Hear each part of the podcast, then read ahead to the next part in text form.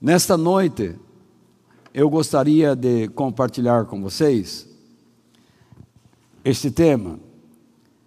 As boas obras glorificam a Cristo.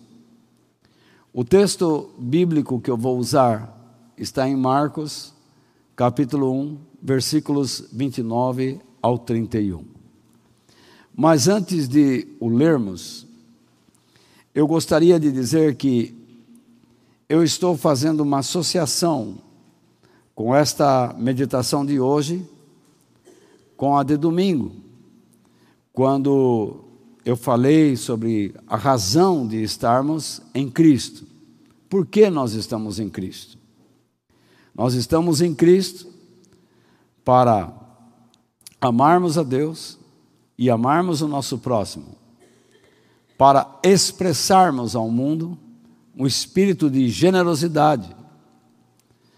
Os cristãos, ao longo dos anos, têm sido ensinados e incentivados a transformar a igreja como num centro de barganhas, onde as pessoas chegam e acham que Deus lhes dará tudo, sem se importar com o estilo de vida que estão vivendo. Isso não é correto. Algumas pessoas chegaram a criar dentro da igreja jargões como Deus sabe que eu amo e Ele sabe que sou falho. Outros dizem, os mandamentos de Deus são impossíveis de ser praticados. Mesmo que a Escritura diga o contrário, eles continuam afirmando serem verdadeiros esses tipos de pensamento. Eles contrariam Deus o tempo todo, e isso entristece o Criador. Então, nós temos que continuar mostrando às pessoas quem nós somos. Nós não somos um povo miserável. Nós não somos um povo sem cuidados. Nós temos um pastor, aquele que cuida de nós. O Salmo 23, quando diz: O Senhor é o meu pastor e nada me faltará. Na verdade, eu já expliquei isso a vocês.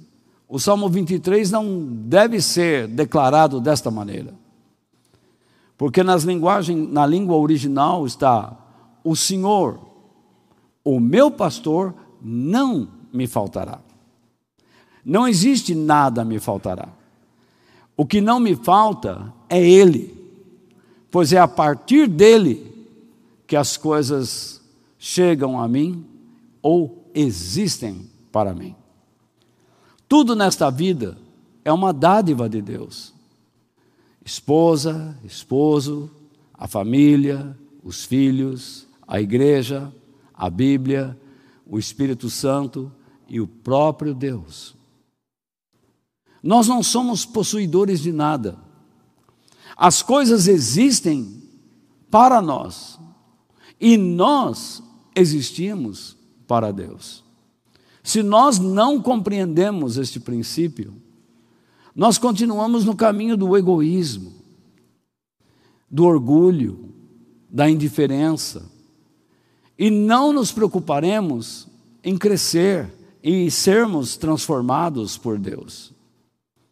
Então, nós temos que crer no que Jesus ensinou, que nós não devemos viver esta vida como vivem os pagãos, que se preocupam apenas com a sua subsistência nesta terra e Jesus disse: vocês são diferentes. Vocês devem buscar o reino de Deus e o modo de vida que o agrada. E as demais coisas serão acrescentadas à sua vida. É interessante que lá no Velho Testamento, como nós costumamos chamar, no capítulo 10 de Gênesis, Lá você tem uma série de nações que se espalharam, que se espalhou por sobre toda a terra. Mas é interessante que ali as nações são descendência dos filhos de Noé, Sem, Cam e Jafé. E entre os nomes das nações e tribos, não aparece ali o nome de Israel na descendência de nenhum deles. Por quê? Porque Israel estava escondido. Deus não colocou Israel naquele emaranhado de nomes, porque Israel não era um fruto de uma, simplesmente uma descendência. Israel é uma criação de Deus. E é interessante que Paulo chama a igreja também de mistério, que esteve oculto entre tantas religiões. Nunca se suspeitou de um tal cristianismo ou dos nazarenos. Por quê? Porque isso é oculto, é um segredo de Deus. Porque nós não temos uma linhagem terrena. Nós temos uma linhagem do céu, que é do Senhor Jesus. A igreja, ela é chamada como uma nação de reino e sacerdotes. Portanto, nós, quando somos chamados de reino, é porque Deus restaurou em nós aquilo que Adão perdeu. Deus criou Adão um pouco abaixo de Deus e dos anjos e deu a ele a glória de um rei. E por que sacerdotes? Porque nós, como eu expliquei domingo, nós estamos de pé pelo poder de Cristo. Em um mundo decaído, nós também estávamos decaídos, mas Jesus nos colocou em pé e eu expliquei que ficar em pé era a posição sacerdotal para que este pudesse servir a Deus. Ninguém serve a Deus decaído.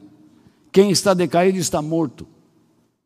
Mas aquele que se levanta, este serve a Deus, porque foi ressuscitado em Cristo Jesus. E se levanta para servi-lo. Isso não é maravilhoso? Isso é maravilhoso. Então, vamos ler Marcos capítulo 1, 29 ao 31, e vocês vão ver que tudo isso que eu estou falando tem a ver com tudo que nós vamos comentar. Eu vou ler na nova tradução da linguagem de hoje. Não porque seja a melhor tradução, porque, na verdade, nenhuma tradução da Bíblia é tão perfeita assim. A melhor Bíblia para se ler é a do hebraico e do grego original. Agora, nós não temos acesso a essas linguagens. Então, nós sofremos o que muitos sofrem: os percalços das traduções. Porque quando as pessoas traduzem a Bíblia, muitas vezes eles colocam uma interpretação pessoal. Então cabe àquele que estuda a Bíblia ir lá nos originais e pesquisar, cavocar, cavocar e cavocar, para não cair em erros. E tudo que eu peço a Deus nesta noite é que eu não dê opiniões pessoais e não caia em erros, mas que eu possa compartilhar com vocês a verdade. Logo depois, Jesus, Simão, André, Tiago e João saíram da sinagoga e foram até a casa de Simão e de André. Deixe-me falar uma coisa a vocês. Esse Simão é o apóstolo Pedro, tá? Que ainda não tinha o seu nome trocado. E aqui vale passar a vocês um outro segredo que existe na Bíblia que poucas pessoas mencionam. Cada vez que Deus troca o nome de uma pessoa, é para que ele tenha um novo começo. E é interessante isso, que quando nós estivermos com Cristo, qual é a promessa? Receberemos um novo nome. Tudo vai ser novo. Maravilhoso. Louvado seja Deus. Vamos voltar ao texto. A sogra de Simão estava de cama, com febre. Assim que Jesus chegou, contaram a ele que ela estava doente. Ele chegou perto dela, segurou a mão dela e ajudou ajudou-a a se levantar. A febre saiu da mulher e ela começou a cuidar deles. Esse texto, quando você olha para ele, parece que não existe nada aí. É uma narrativa, é uma história de um grupo de pessoas que saem da sinagoga, vão para a casa de amigos, chegando lá, se deparam com um problema sério. A sogra, não que a sogra seja o problema, mas a doença da sogra, ou pode ser os dois. Então a sogra está com febre, muita febre. E Jesus, sem dizer uma só palavra, a toma pela mão e a ajuda a se levantar. E a palavra de Deus diz que, naquele instante, a febre desaparece, saiu dela, deixou de existir. E ela passou a cuidar de todos eles. Essa é a história. Essa é a forma mais literal que a gente pode encontrar num texto desse. Muito bem. No entanto, esse texto que nós o tomamos como base, ele está dentro de um contexto. E qual é este contexto? Repare bem ali em cima, logo depois, logo depois do que? Logo depois deles terem saído de onde? Da sinagoga. O que nós aprendemos de Jesus? Que ele era um frequentador da sinagoga. Jesus era um judeu. E, pelo seu comportamento, ele era um fariseu. Ele fazia parte do farisaísmo. Por que eu digo isso? Porque o grupo dos fariseus eram, era o único grupo que se dava com as pessoas, se misturava com as pessoas. Os saduceus não, os escribas não, os essênios não, os republicanos não. Existiam várias divisões no judaísmo. Pessoas que foram lá para o deserto, os essênios, para escrever a Bíblia, e vocês já ouviram falar dos rolos do Mar Morto?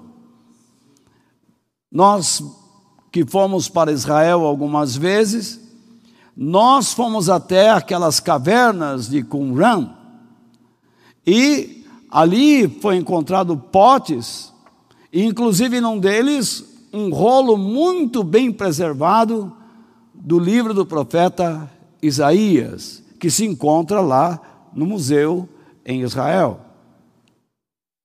Os republicanos eram pessoas que ficavam cobrando impostos.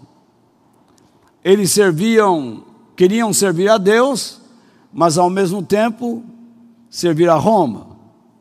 Os saduceus, Jesus tinha alguns problemas com eles, eles não acreditavam na ressurreição e tinham muitos problemas outros doutrinários. E era uma divisão do judaísmo voltada mais para as pessoas de poder aquisitivo elevado. E existiam os fariseus, que estudavam muito a Bíblia, mas tinham um problema. A ganância havia entrado no farisaísmo e o fanatismo também. Eles não estudavam mais a Bíblia para encontrar Deus e os caminhos de Deus, mas eles estudavam a Bíblia para tentar encontrar mais mandamentos, porque 613 mandamentos não bastavam. E eles queriam impor cada vez mais novos mandamentos sobre as pessoas, e qual era a finalidade? Manipular. Foi por isso que Jesus disse: Venham a mim, vocês que estão cansados e sobrecarregados, porque eu aliviarei vocês. Foi por esta razão que ele disse. Ele não falou você que está angustiado, apanhando em casa ou perdeu dinheiro. Não. Vocês que estão cansados de uma religião ineficaz, que não lhes dá experiência com Deus, venha a mim e eu vou recuperar a energia dos céus, a vida dos céus em vocês. Vou ensinar o caminho. Por isso eles aprendam comigo, aprendam de mim. Eu serei o seu mestre. Eu os ensinarei a viver, porque eu sou humilde e o meu coração é submisso a Deus. Vocês verão isso. E então vocês receberão descanso em suas almas. Eu não vou discordar de Moisés. O meu jugo é suave e o meu fardo é leve. Vocês perceberão que os mandamentos de Deus não são difíceis de compreender e fáceis de se praticar. Mas por que nós não praticamos? por causa do orgulho, por causa do egoísmo e dos nossos interesses pessoais. Por isso é muito difícil. Quando você se depara com as coisas sobrenaturais de Deus, você tem um problema.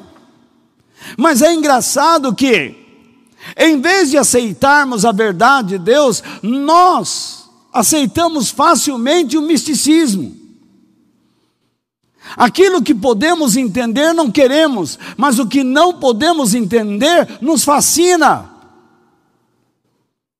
Então nós trouxemos para dentro da igreja feitiçaria, princípios do paganismo, do ocultismo, verdadeiras sessões de hipnose e sensacionalismo. Olha para onde nós estamos caminhando. É possível retornar? É possível mudar? Claro que é. Foi para isso que Jesus veio. Foi para isso que ele criou a igreja. Foi para isso que a igreja nasceu. A igreja formada por pessoas que nasceram de novo, que estavam caídas, se levantaram pela mão forte de Deus, Pessoas que se tornaram novas criaturas em Cristo para declarar que as coisas velhas se passaram e eis que tudo se fez novo. Foi para isso que a igreja existiu, foi criada. Jesus tinha o hábito de ir na sinagoga no dia do sábado judaico, no Shabat, que era o sétimo dia que história é essa de sétimo dia? Era o dia do descanso. E o dia de refletir na Torá. Que, que é a Torá? São os cinco livros de Moisés: Gênesis, Êxodo, Levítico, Número, Deuteronômio. Todos os anos eles leem sistematicamente esses cinco livros na sinagoga. E comentários, pregações são feitas em cima destas porções, assim como nós fazemos. Então eles leem uma porção da Torá, e também durante a semana ou no próprio sábado leem um, uma porção dos profetas.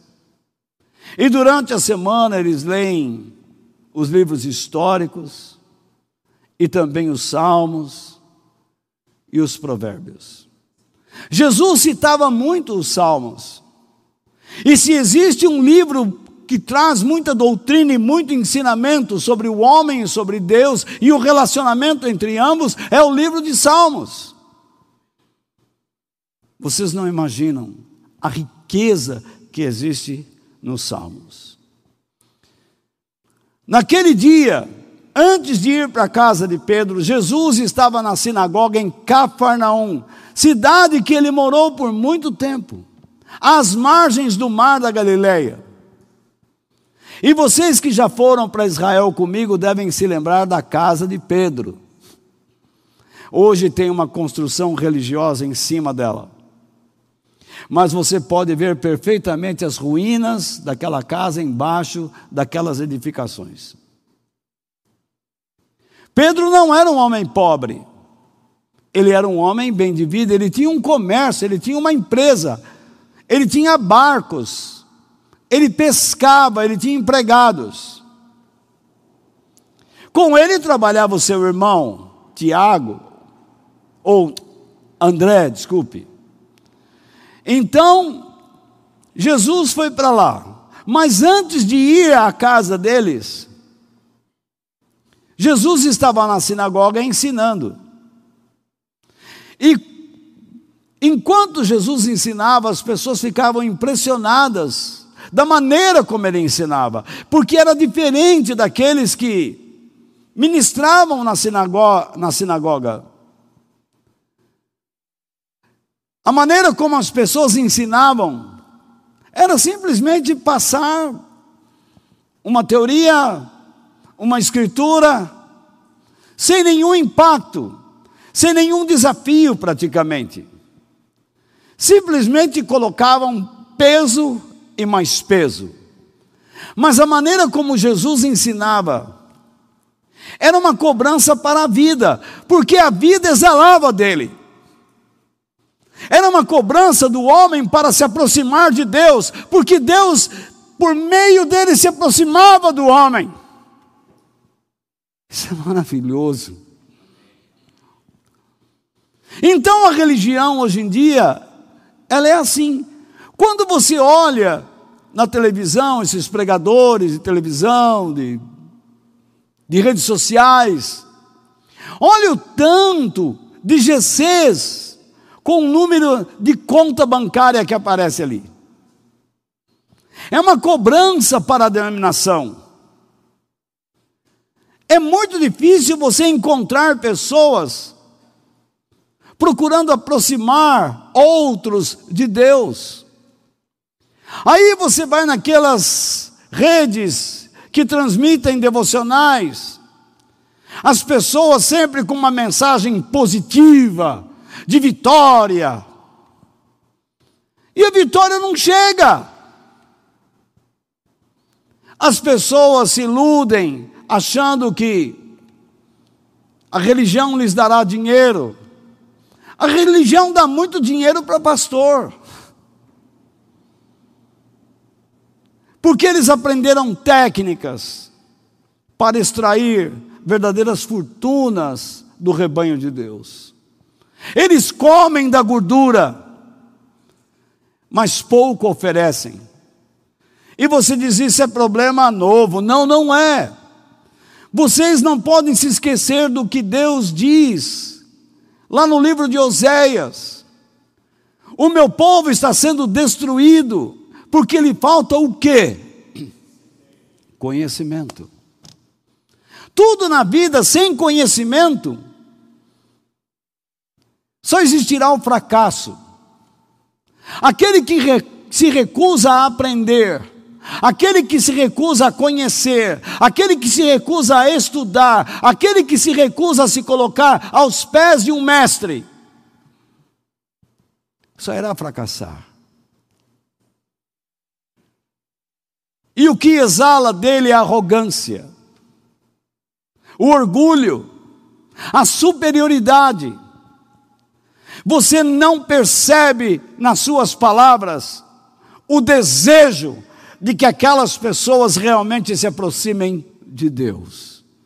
Aquilo que eu estou falando para vocês agora é muito importante. É tão importante porque é verdadeiro, é sinal dos nossos tempos, é sinal que precede a volta de nosso Senhor Jesus Cristo, aquele que é o caminho, a verdade e a vida. As pessoas ouviam Jesus e ficavam impactadas, dizendo: Ele não é como os outros, ele prega como quem tem autoridade, como quem tem unção, como quem tem um documento da parte de Deus para falar. Ele tem uma procuração do alto, é isso que eles viam em Jesus. Mas naquele dia aconteceu outra coisa. Além da sua autoridade em falar, ele expulsou um demônio. Ele expulsou o demônio de um homem, naturalmente, obviamente, possuído por esse demônio, que o atirou ao chão. E Jesus simplesmente disse: sai desse homem. E o homem foi liberto, foi liberto. Ele não ficou ali, qual é o teu nome? Diga aqui no microfone.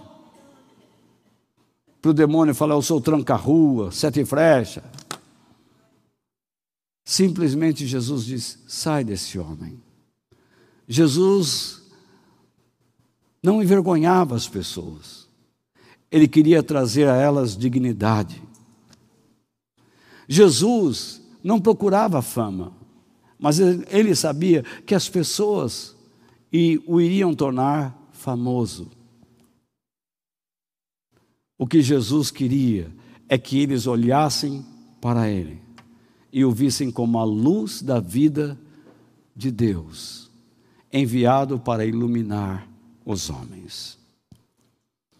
Portanto, aqueles que o viram naquele dia, desculpem, perceberam a diferença que existia entre ele e aqueles que usualmente ocupavam os lugares de destaque na sinagoga.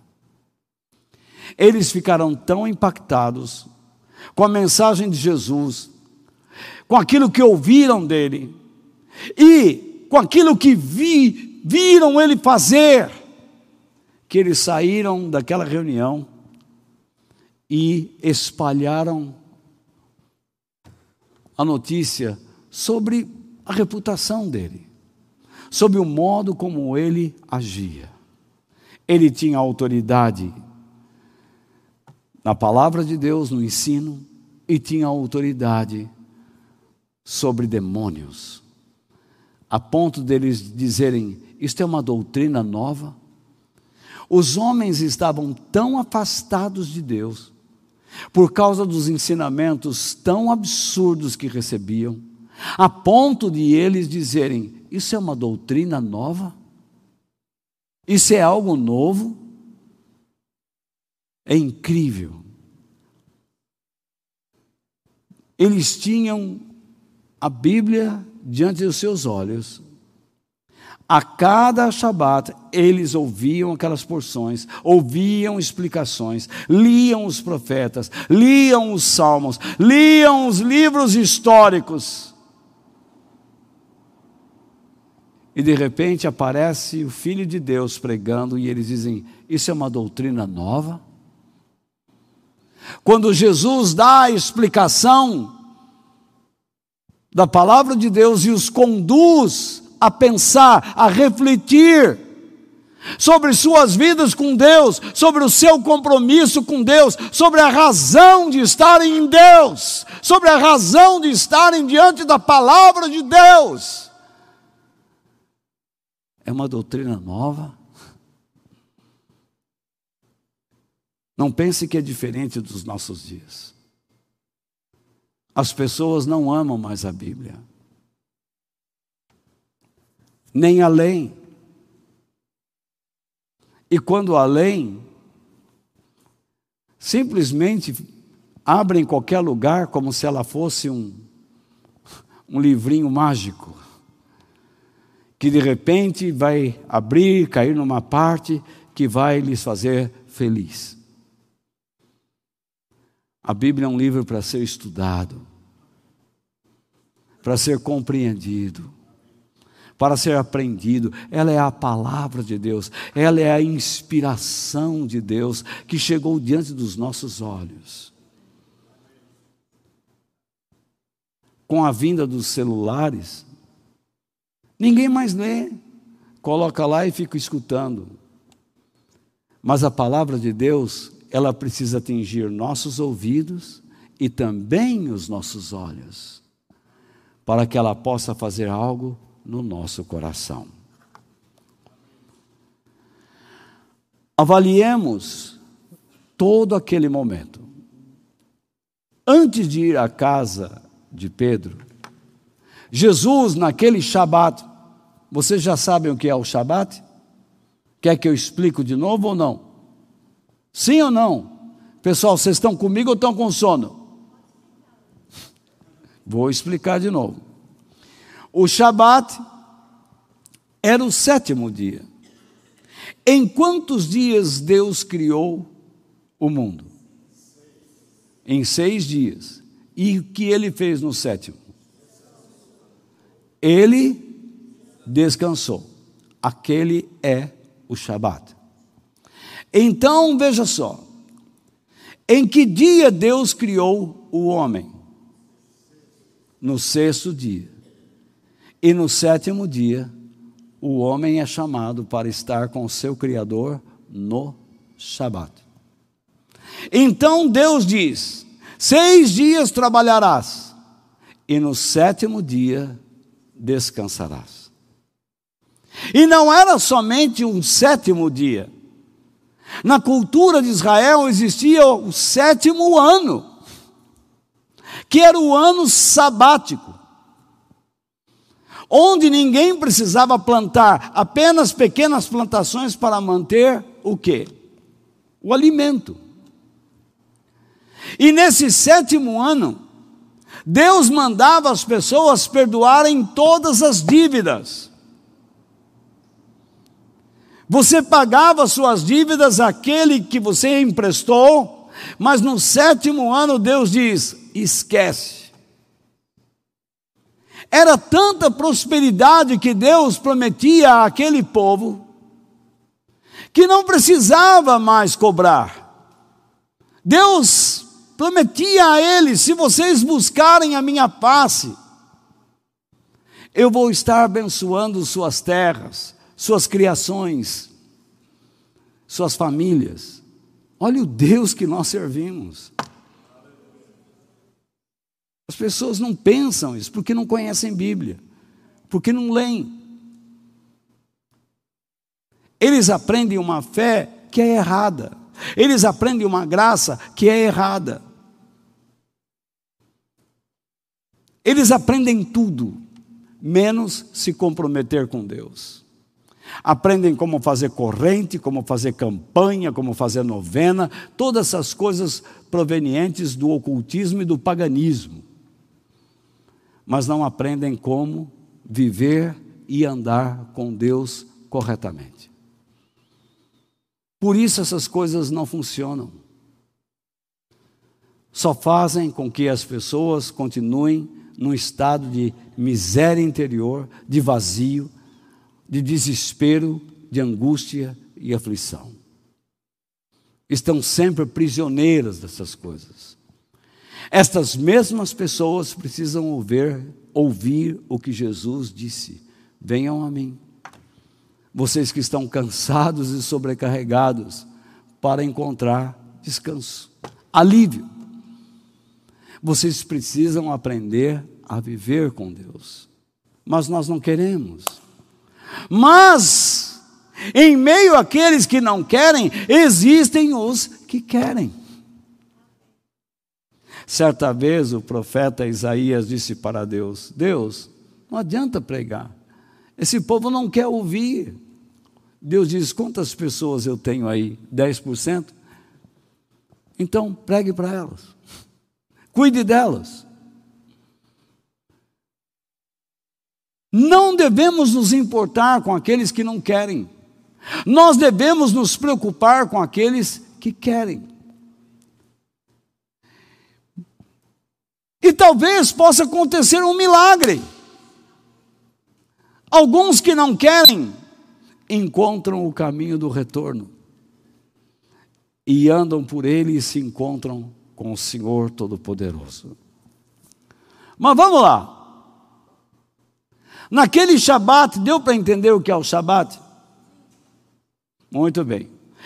Além do descanso, além de parar as atividades, era o dia que Deus dizia para o seu povo: vocês vão refletir sobre suas vidas diante daquilo que eu escrevi a vocês, que é que são as escrituras. É por isso que nós cristãos, num dia da semana paramos e chegamos a este lugar para ouvirmos a palavra de Deus, a fim de sermos confrontados com aquilo que a palavra de Deus diz. Isso é o Shabat. No entanto, nós, antes de chegarmos aqui, nos enchemos com tantas atividades e compromissos e ficamos pecando o dia inteiro. E quando chegamos aqui, a nossa mente está tão infernizada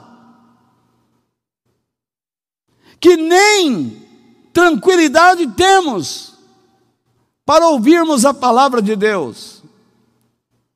Enchemos nossos olhos com Netflix, com tantos programas, programas que jogam para dentro de nós ideologias satânicas. E quando chegamos aqui e ouvimos a verdade, dizemos: Isso não quero. Olha a nossa situação.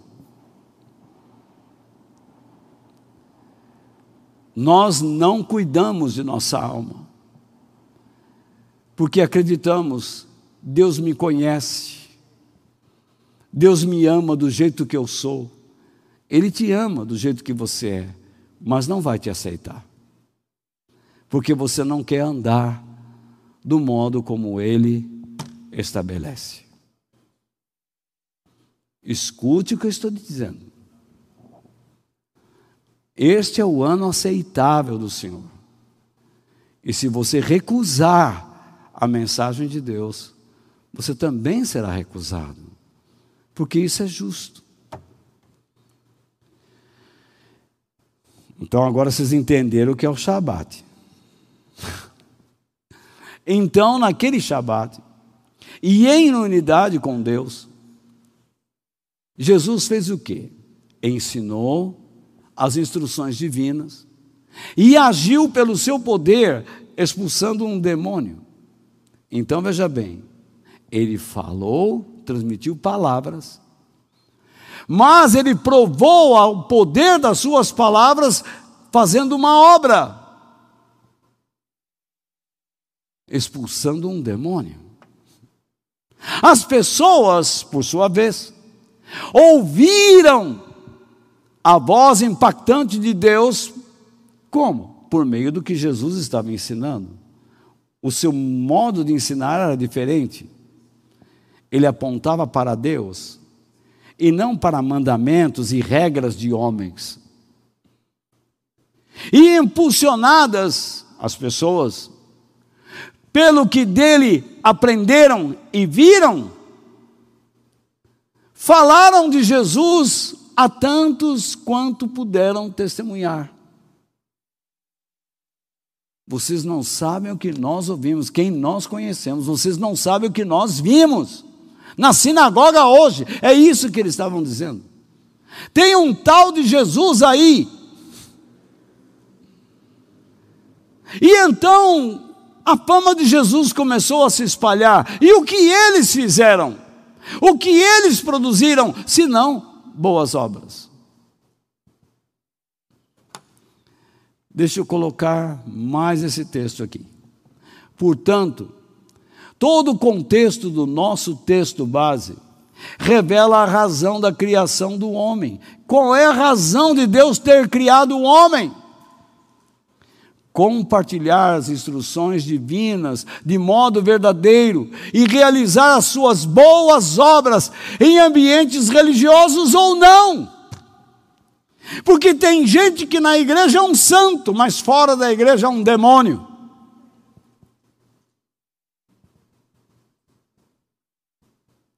Tem gente que na igreja é um cordeiro, mas fora da igreja é um lobo.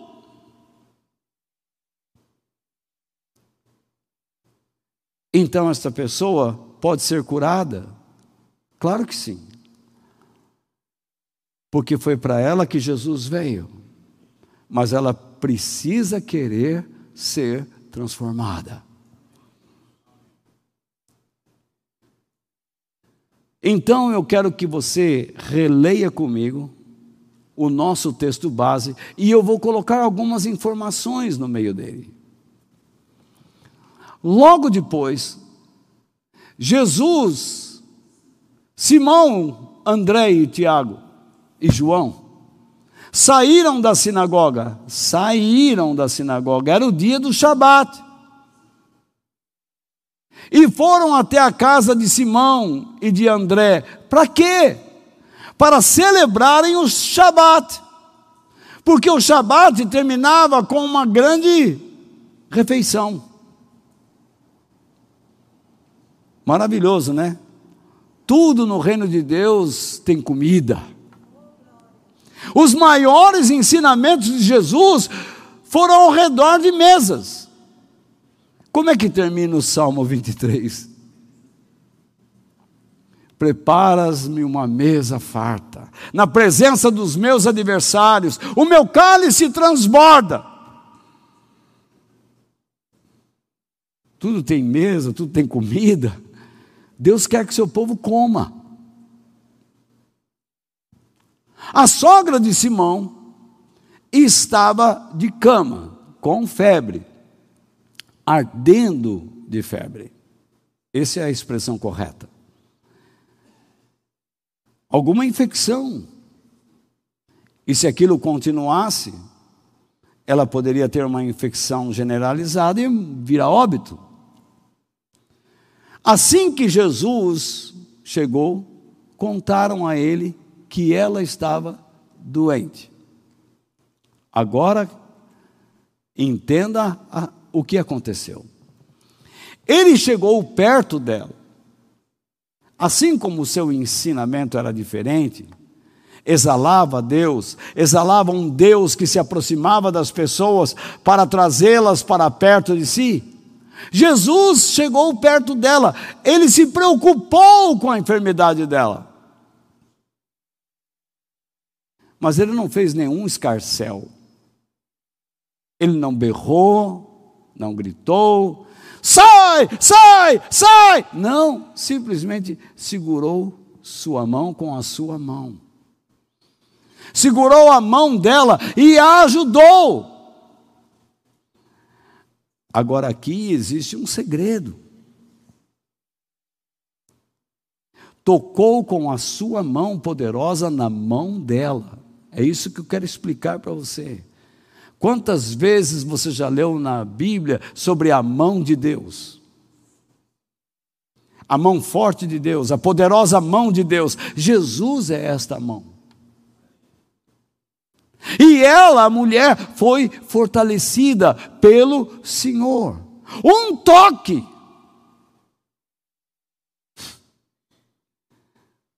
Nenhuma palavra, um toque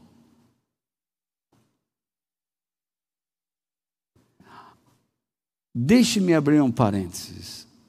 Às vezes, quando você estiver no meio das suas lutas, ardentes,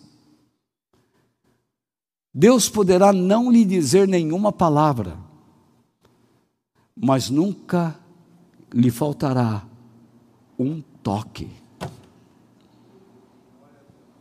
O toque da sua mão poderosa. Deus nunca estará longe da sua vida. Quando você pensa que Ele está longe, não está, Ele está perto e te toca com a sua mão poderosa. Mas para quê? Para te levantar, para te ajudar. Assim é a mão de Deus. Vocês estão me entendendo? Então o texto diz: a febre saiu da mulher e ela começou a cuidar deles. Olha que interessante. Ela que estava de cama, agora passou a servir todo mundo, todos que estavam na casa. Mas o que significa esse servir? Significa que ela agiu conforme as regras do Shabat. Ela serviu o quê? Ela acendeu as velas, ela colocou a comida na mesa, comida que era peixe, carne, legumes, boa comida, que não podia ser preparada naquele dia, era preparado um dia anterior e era servido frio, porque eles não podiam fazer nada naquele dia. Apenas descansar e refletir nas coisas de Deus.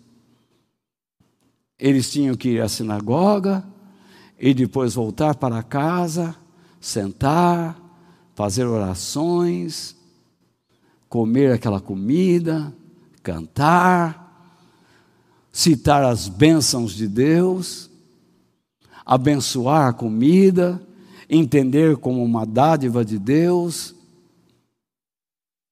Por isso que nós oramos antes de comer. Tem gente que nem pensa em Deus. Senta na mesa e já vai comendo que nem um bicho.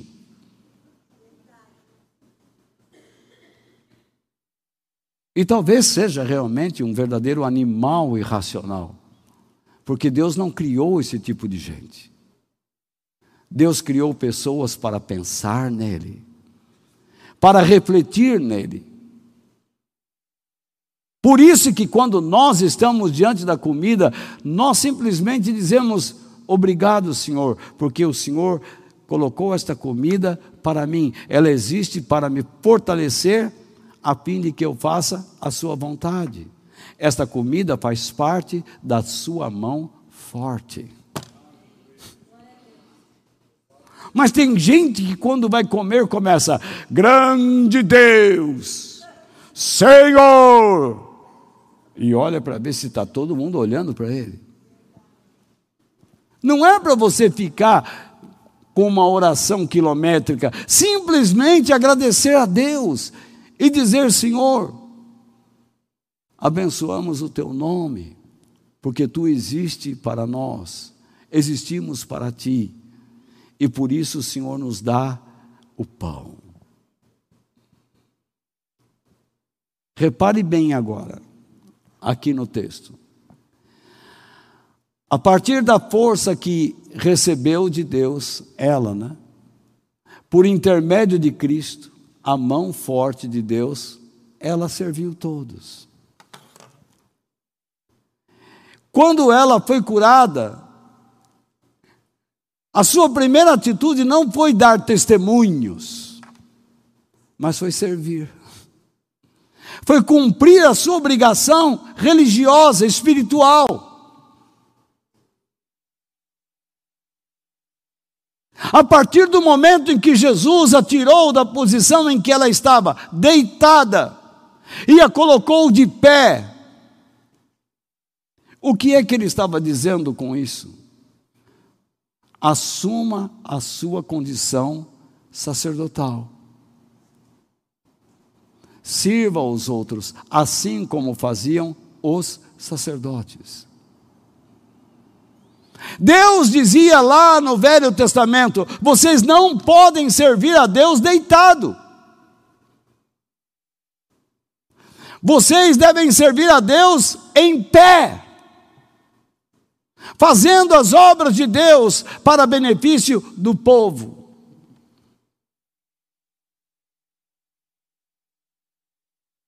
Até orações eram feitas em pé. O chofar era tocado por alguém que estava em pé. A trombeta, né? Eles tinham que sempre ir de encontro ao povo, era isso que Jesus fazia. Todas as vezes que eles olhavam para Jesus, ele estava em pé. Às vezes, quando ele estava tão cansado, numa breve viagem, ele dormia, até mesmo no meio de um temporal. E dizia: O filho do homem não tem onde reclinar a cabeça, eu estou sempre em pé, fazendo as obras de Deus. Deu para você entender? A razão de Deus tirar você de uma posição horizontal e colocá-lo numa posição vertical é para que você o sirva. Mas o que você faz? Às vezes você não quer estudar, não quer aprender, e quer aceitar a ideia que você pode encher sua cabeça com qualquer porcaria, com qualquer lixo. E Deus não aceita isso. Por isso ele diz que você que está em pé deve pensar nas coisas do alto, naquilo que produz louvor, naquilo que engrandece a Deus, naquilo que te fortalece e te prepara para servir pessoas. Olha só que maravilha. Deus diz: você tem que ser um sacerdote. Agir como tal. Agir como alguém que tem uma condição sacerdotal, não de Arão, mas de Cristo. É um sacerdócio celestial. A mulher deve exercer o seu sacerdócio em casa, para o marido, para os filhos. O marido deve exercer o sacer, seu sacerdócio em casa para a mulher, para os filhos, os filhos para os pais e entre eles como irmãos. Mas o que nós vemos?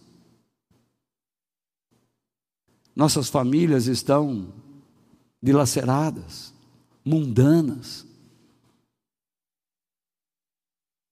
Os filhos mundanos se tatuando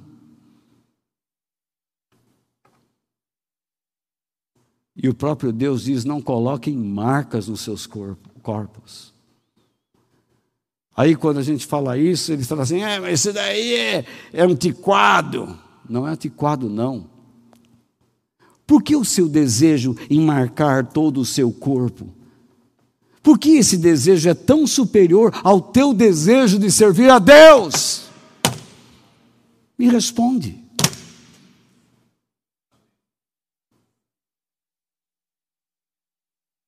Se você tiver o desejo de amar a Deus e o teu próximo, não haverá necessidade de você ficar se tatuando.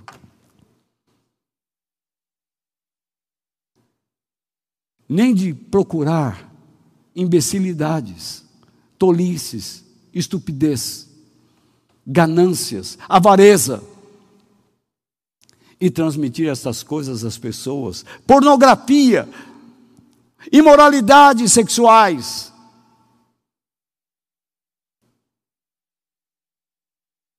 Nós buscamos essas coisas porque as nossas mentes estão vazias.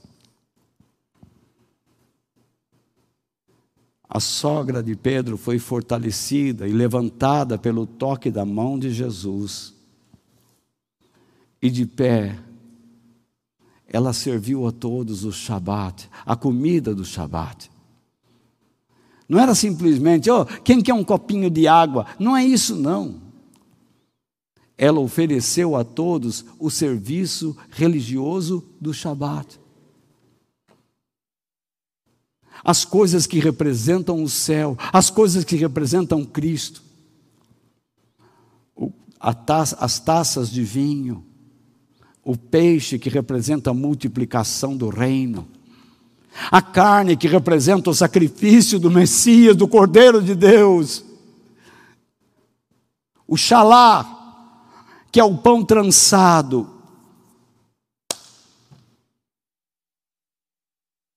Que vai ao forno, que sofre, mas quando sai de lá é saboroso. Representa Jesus, o sofredor, e quando é dado ao seu povo, restabelece as suas forças. as velas, as lamparinas, as menorás. Jesus, a luz da vida. A mesa farta com alimento. Jesus alimentando nossas almas eternamente. Nós passamos por lutas, sim, mas devemos olhar para estas coisas e acreditar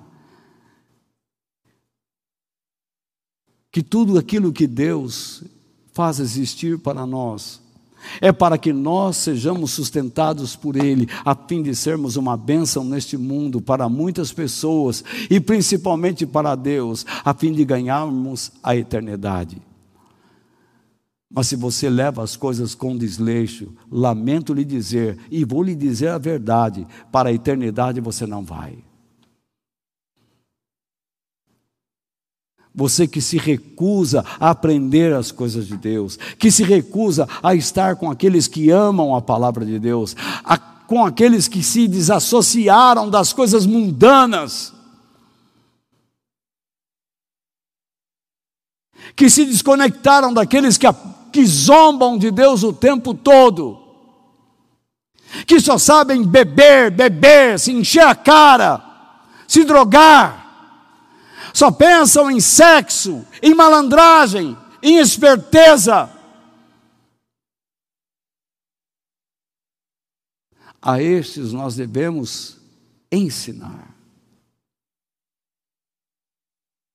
Nós não vamos condenar mas não vamos praticar o que eles praticam. Porque nós refletimos sobre nossas vidas com Deus em algum momento muito especial da semana o Shabat. A sogra de Pedro, ao ficar de pé, ela mudou o ambiente. Eles chegaram em casa, cadê a comida? Mas Jesus chegou perto dela, tocou sua mão, a levantou, e assim que a febre saiu, ela virou um foguete. Ela saiu fazendo as obras de Deus para servir as pessoas. Tem gente que fica 50 anos, 100 anos dentro de uma igreja e não serve ninguém só querem ser servidos. Eles fogem à regra. Jesus disse: Não pensem que eu vim para ser servido, mas eu vim para servir. Se eu, ao pregar, não puder servir vocês, se nas minhas orações eu não puder servir vocês, por qual razão eu estou aqui? Se vocês, ao me ouvirem, não perceberem diferença no meu ensino, desse ensino materialista, mundano que está aí, para que eu sirvo? E o que vocês veem? Como eu fico triste quando pessoas chegam e vão a uma igreja que tiram todo o seu dinheiro, enganam com doutrinas erradas, que só pregam shows e de repente você chega aqui para mim e diz assim: não, mas lá também fala de Jesus. Como você é burro, tolo.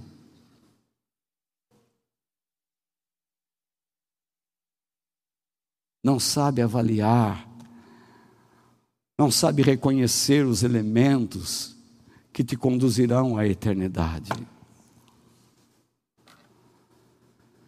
A atitude da sogra de Pedro nos faz entender muito bem as palavras de Tiago com as quais eu quero terminar esta meditação, que eu espero que tenha enchido o teu coração. Tiago, no capítulo 2, versículos 14, 17 e 18, diz assim, e eu coloco aqui na frente para vocês lerem comigo e perceberem as explicações que eu vou dar lá a vocês, o sentido do texto.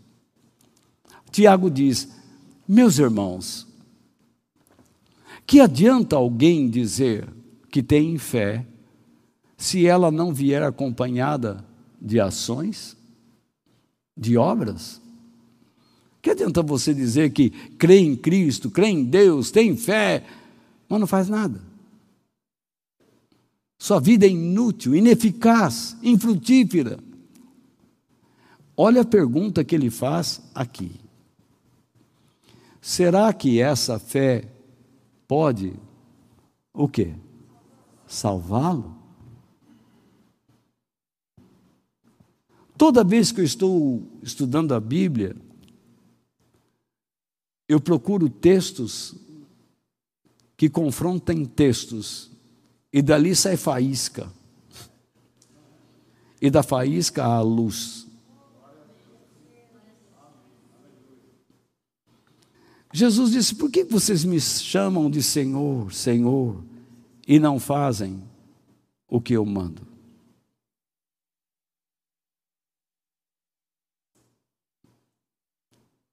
Tiago diz: vocês não podem simplesmente ficar ouvindo, ouvindo, ouvindo e não praticarem nada. Até quando vocês vão ficar nessa festa? Até quando vocês vão ficar nessa lenga-lenga? Até quando vocês vão ficar sentados no terreno da inutilidade? Desperta! Deus os chamou para realizar suas obras, para emitirem, para expressarem a vida que está, a vida dele que está em vocês, por meio das obras. E no cristianismo, sabe o que nós aprendemos?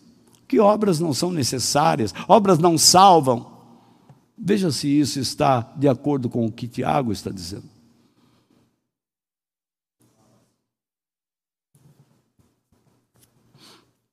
Portanto, a fé é assim. Se não vier acompanhada de ações, isto é, aqui está o sentido do que ele quer dizer após eu ficar ali cavocando, pensando. Sem as ações que Deus denomina como sendo úteis ou boas, tanto para o seu reino como aos seus objetivos, é isso que ele quer dizer. Se a fé é inútil, não produz nada, para os objetivos do reino de Deus e da sua mensagem a este mundo, o que ele diz?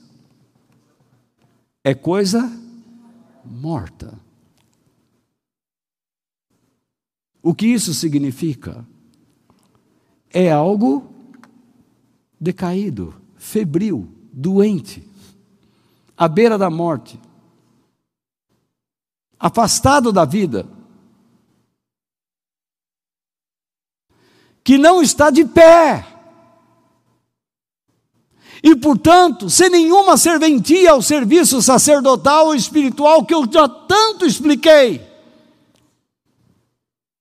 Ou não foi?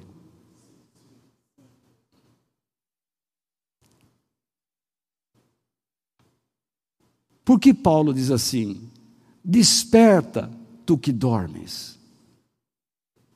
E Cristo te iluminará. Quando uma pessoa dorme, ela é que nem passarinho, dorme de pé. Ela deita. Por isso que a Bíblia fala que quando as pessoas morrem, elas dormiram. Não é que o morto dorme, o morto não dorme ele está numa posição de dormência, o corpo, mas a alma ou vai para Deus ou vai já direto para a casa do chapéu. Então,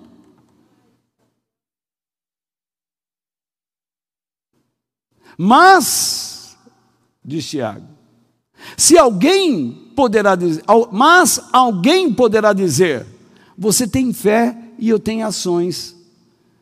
Isso é uma justificativa. E eu tentei explicar, eu tento explicar para vocês o que ele está dizendo aí, porque esse versículo, esse texto é muito mal interpretado. O que é que Tiago está dizendo? Você acha que no reino de Deus basta dizer tenho fé e nada mais? Você entendeu ou não? Sim ou não? Quer dizer então que se você tem fé e eu tenho obras, ou então eu tenho fé e você obras, está tudo certo? Não, no reino de Deus você tem que ter fé e obras. Do contrário, você está fora. Por quê?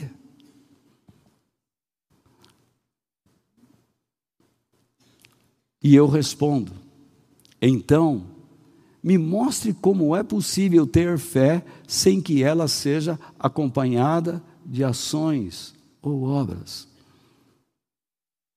Eu vou lhe mostrar a minha fé por meio do quê? Das minhas obras ou ações.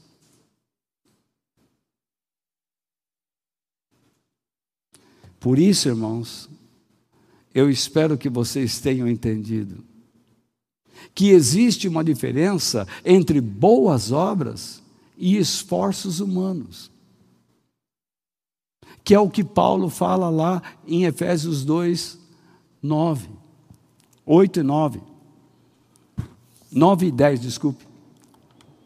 Pela graça vocês são salvos. E não por meio da fé, e não por obras.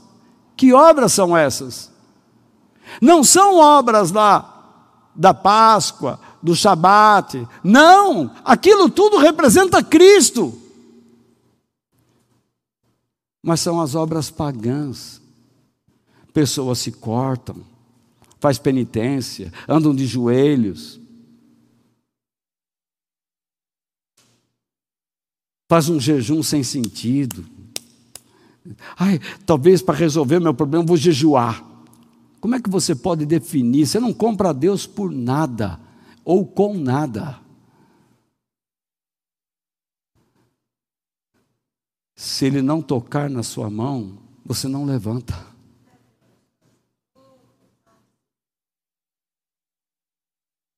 Se Jesus não for na sua vida a mão forte de Deus, você está acabado.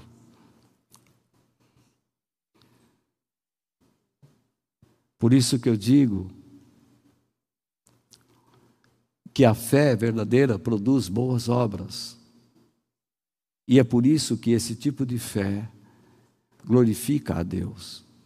E as obras que glorificam a Deus são o resultado de uma fé verdadeira. Obras não é você fazer o que você quer, mas é aquilo que Deus determina para glorificar seu nome.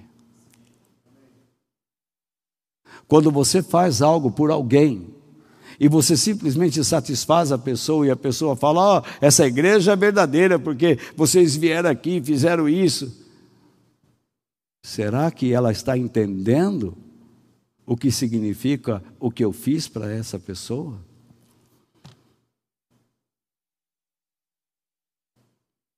Não adianta você pegar o seu carro e ficar levando todo mundo que você conhece para o hospital, para. Ou então ir lá debaixo da, da ponte e levar comida para esse, para aquele, lanche para esse, para aquele. Não significa nada. As boas obras não são obras filantrópicas. São obras que transmitem às pessoas ensinamentos eternos. Eu tenho o ministério de acender e apagar a luz aqui. Ministério? Isso não é ministério. Meu ministério é cantar. Não, isso não é ministério. É tocar? Também não. Você tem que transformar isso no ministério. Isso tem que ter valor espiritual de um rei e de um sacerdote. Tem que transmitir rei, autoridade, sacerdote, serviço. Quando a Bíblia diz que nós somos uma nação de reis e sacerdotes, é porque o rei transmite autoridade. E de sacerdotes, porque sacerdote transmite serviço, morte de si mesmo para levar o que Deus quer a outra pessoa. O rei transmite a autoridade de um Deus soberano, e o sacerdócio transmite a graça de um Deus misericordioso. A falta de conhecimento da Bíblia está destruindo o povo de Deus. E aquele que foge do conhecimento chegará a lugar nenhum. Vai correr atrás de barulhos,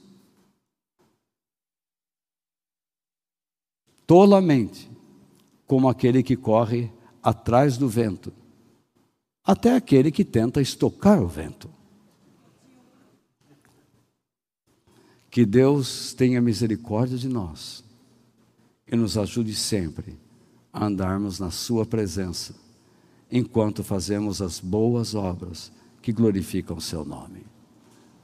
A fé que produz as boas obras de Deus é a que glorifica a Cristo. Que Deus nos abençoe. Amém.